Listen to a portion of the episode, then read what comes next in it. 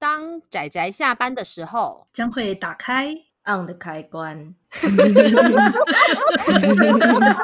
仔仔下班中 on。各位听友，大家好，欢迎收听仔仔下班中，我是阿直，我是大酸梅。大家今天看小说了吗？有吗？昨天昨天有看。哦，对啊，我记得你今天好像是去参加座谈嘛，然后是看漫画，对不对？对对对对对对，但是我很乖，把书看完，有趣的小说，很有趣的小说哦。嗯，是。那我跟大家介绍一下，我们今天要讨论的这本轻小说呢，书名叫做《紫色的夸利亚》。嗯，夸利亚的意思，它的意思是指那个感知的意思。嗯，感知这种东西，其实就只说每个人所看到的东西，就是每个人所感受到的东西跟看到的东西，不会跟另外一个人是完全相同的。嗯。就是意思说，有多少人就有多少人眼中不同的世界。那这部作品《紫色的夸利亚》呢，以这个观念为发想，然后就描述我们主要的主角有两位。第一位呢，我们叫做那个秋井尤卡里子，秋井子这个女孩子，跟另外一个她的同班同学，也是我们的我们主要的主角，叫做波涛学。嗯，那这两个人呢，虽然主角应该是波涛学啦，因为之后主要的视点都是他。但是因为我们最重要的角色，嗯、影响这整部作品最重要的角色，就这位叫做秋金子的这个女高中生。她呢，她天生看待人类的时候呢，她看到的其实是机器人。嗯，就是意思就是说，应该说除了人类之外，所有她看到的任何生物都是机器人。除了她之外的所有生物都是机器人，这个是她所无法改变的，就是她所看到的世界就是这样。所以，嗯，就以这个发想作为那个整个故事的那个。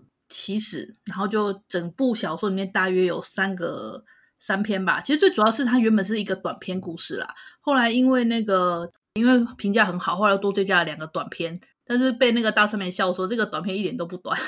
哎，真的，第一篇跟第二篇那个篇幅差多少？对啊，然后第二篇跟第三篇的篇幅又差多少？因为第三篇比较像是后日谈的结尾收尾啦，主要的重点还是在那个第二篇的内容这样。那这本书呢，它虽然封面看起来我觉得有点像是萌系小说，然后没错，对，它封面真的很骗人。那但是其实它的内容意外的非常的硬科幻，对，火硬。它其实用到很多一些像量子力学的理论啊，或者是一些呃，你要算混沌理论嘛，反正就是一些比较比较硬的科幻的内容。所以啊，万有理论，对对对对对，万有理论，所以把它当做是科幻小说看是完全没有问题的，是。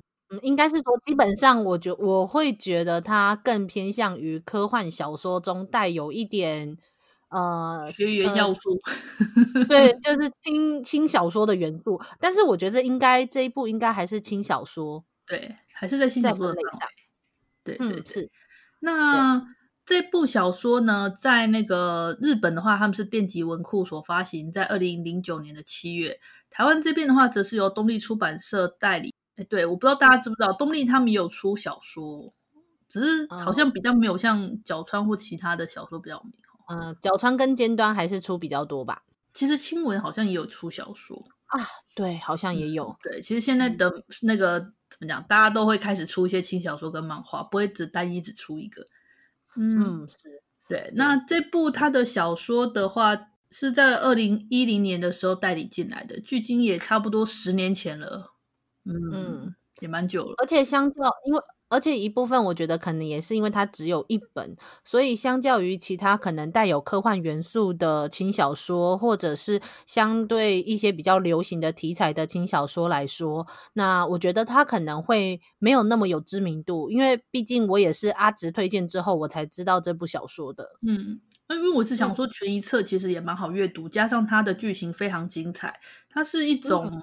嗯把那个我们刚刚说的一些科幻，就一些科幻的发想，然后把它发挥到极限。重点是怎么讲？剧情吧，从原本的日常啊，然后好像就是那种，哎，因为我们的子尤卡里他眼中所看到的世界是机器人啊，所造成的一些那种文化冲突，文化冲突，对对对，culture shock，呀呀呀。然后到了那个第二回是突然画风急转直下，变得非常的。非常的让人觉得什么发生什么事了，然后就一整个就是被剧情整个的哗，然后等你。看完之后就有种哈，结束了吗？这样就结束吗？啊，这样就结束了耶的那种感觉。对，但是呃，但是我们要来强调一下，虽然这部是带有科幻元素的小说，但我跟阿直在录音之前，我们还讨论说，哎，这部应该是比较偏向于告诉读者说，呃，沟通是一件非常重要的事情。对，一部小说呢，对，尊重他人的意愿以及沟通是非常重要的呢。哇，好棒哦！然后我们就想说，我们这样介绍，应该是没有人听得出来我们在讲科幻小说吧？因为明明前面是这么硬派的科幻剧情，然后结果到后面却变成有种唯心论的感觉，就觉得哎哎哎，好像哪里不对，但好像又可以哪里对了，对吧？对，因为他毕竟，尤其第二篇，他提了超级多，就是真的超级哈扣的物理理论，连我都。就是我，我是在我们小伙伴中，就是唯一算比较理科的，理科这边的人，比较而已啦，没有非常。但是我就觉得，天哪，这这些东西连我以前连看都没有看过。虽然说可能现在在资讯发达的时候，可能大家都会听过，可是就已经不是那种你会学习的那一般高中会学习的那种程度的理论。嗯。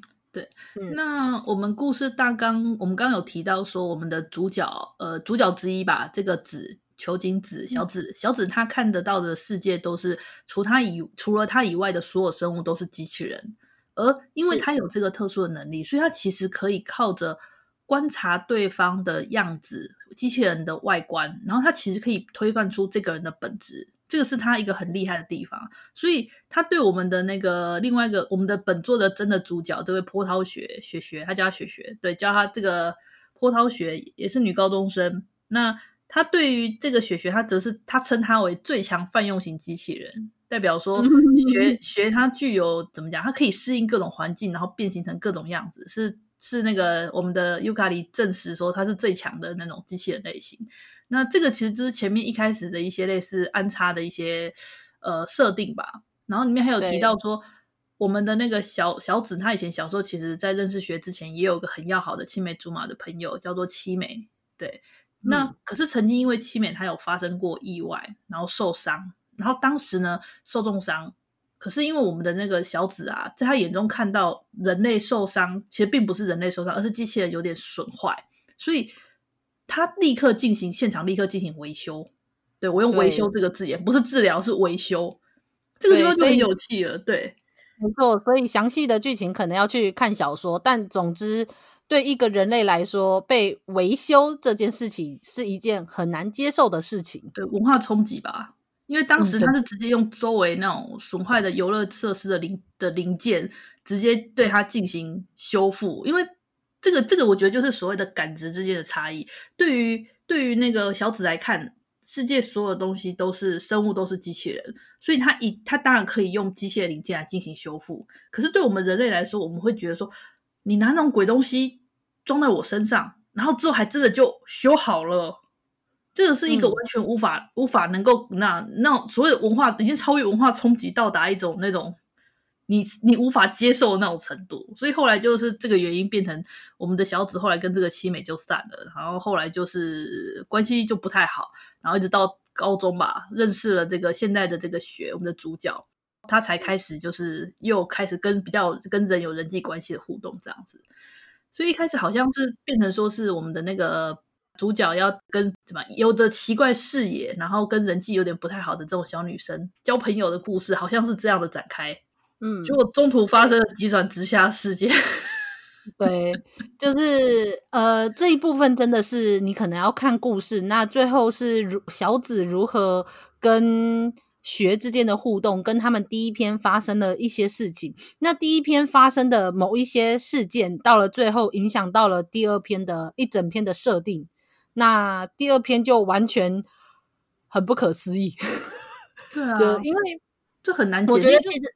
嗯，你说，因因为我觉得第一篇其实已经有一点急转直下的状况，是前面都是很日常的部分，那中间他们提到了一些事件，也都是轻描淡写的写过几句而已。但是没想到这一个事件到了第一篇的最后面，因为我想他们当初是以单篇就只有这这一篇故事来做来做企划的，嗯、那这一。故事到了最后面，你你完全是画风不一样，前面很日常，到后面真的很猎奇。嗯、那我觉得最有趣的是，最后这个设定被应用在了第二篇的故事当中，成为了一个非常重要的背景。最后。更发展成了它里面的，无论是呃量子力学，或者是到了万有理论的部分，我觉得这一部分就算我们解释再多，嗯、可能都很难去描述的很清楚。可是我觉得这个故事最有趣的是，就算你真的跳过了它中间解释很多物理原则或理论的部分，它还是一个蛮有趣的故事。嗯，没错。对，真的，他真的就是，而且好像他也有说，他的剧情有跟很多有名的科幻小说致敬。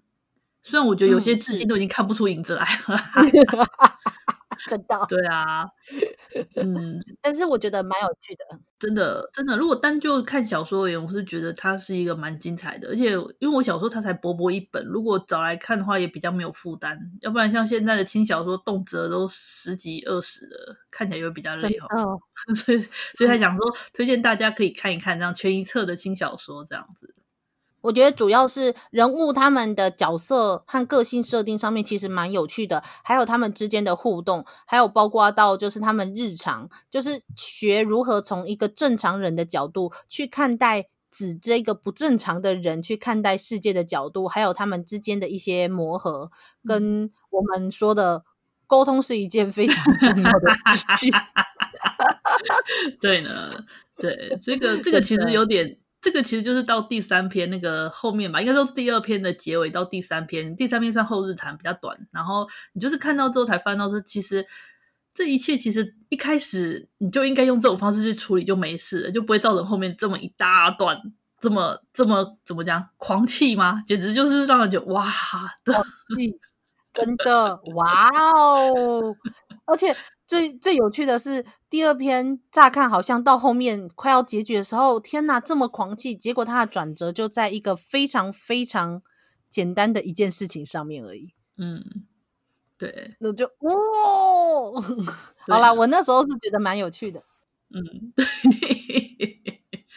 好，那总之我觉得这一部真的蛮推荐给大家看一看的，不会不会有真的。太繁复的科技跟理论，可是又可以享受一些在这种设定下面的某的故事情节，我觉得是很有趣的作品。嗯嗯嗯嗯嗯，对。好啦，这个这个其实大致上，虽然我我觉得好像讲的有点零零落落的，但其实它就是一部关于那种呃把人类看成机器人的少女跟呃跟她与她的好友之间。要怎么说呢？守护他的好友之间的故事吧。啊，真的是守护他的好友呢。嗯，对，好，对，那总之就是是一部蛮推荐大家去看。虽然我不知道现在还买得到吗？应该买不到，它蛮绝版的。因为东立出的轻小说也不是很好，不是很好，怎么样？印刷数量不多。然后它也有 漫画版，对，它有它有画成全三集的漫画版，只不过好像台湾也没有代理，这有点可惜。哎，好吧，那就只有小说可以看了。那么，就如果有兴趣的听友，就可以去看看这部作品，因为我们最近都在推科幻的作品。不知道大家有没有发现，我们最近啊，从之前吧，哎，电脑线圈开始，对不对？然后一系列全部都是科幻类的作品呢。对，对啊，不知道大家有没有发现，我们这个特别企划呢，我们也是录到了这一个礼拜才发现的哦，也太久了。我们自己到最后才发现，哎，我们好像都在讨论科幻作品呢。对啊，所以这其实是算是科幻月吧，还科幻周之类的特别企划。虽然我们自己都没有发现的特别企划。对，就是做到快要结束，就是一个月里面有四个礼拜，我们做到快要第三个礼拜的时候，才发现原来我们有这个企划呢的这种状况，超好笑的。好了，那就欢迎大家来看看这部作品。嗯。那欢迎再收听我们下次的节目哦，嗯，我们就这样子啦，大家拜拜，大家拜拜啦！啊，上班，上班，我不要工作，下班了，回去回去工作喽。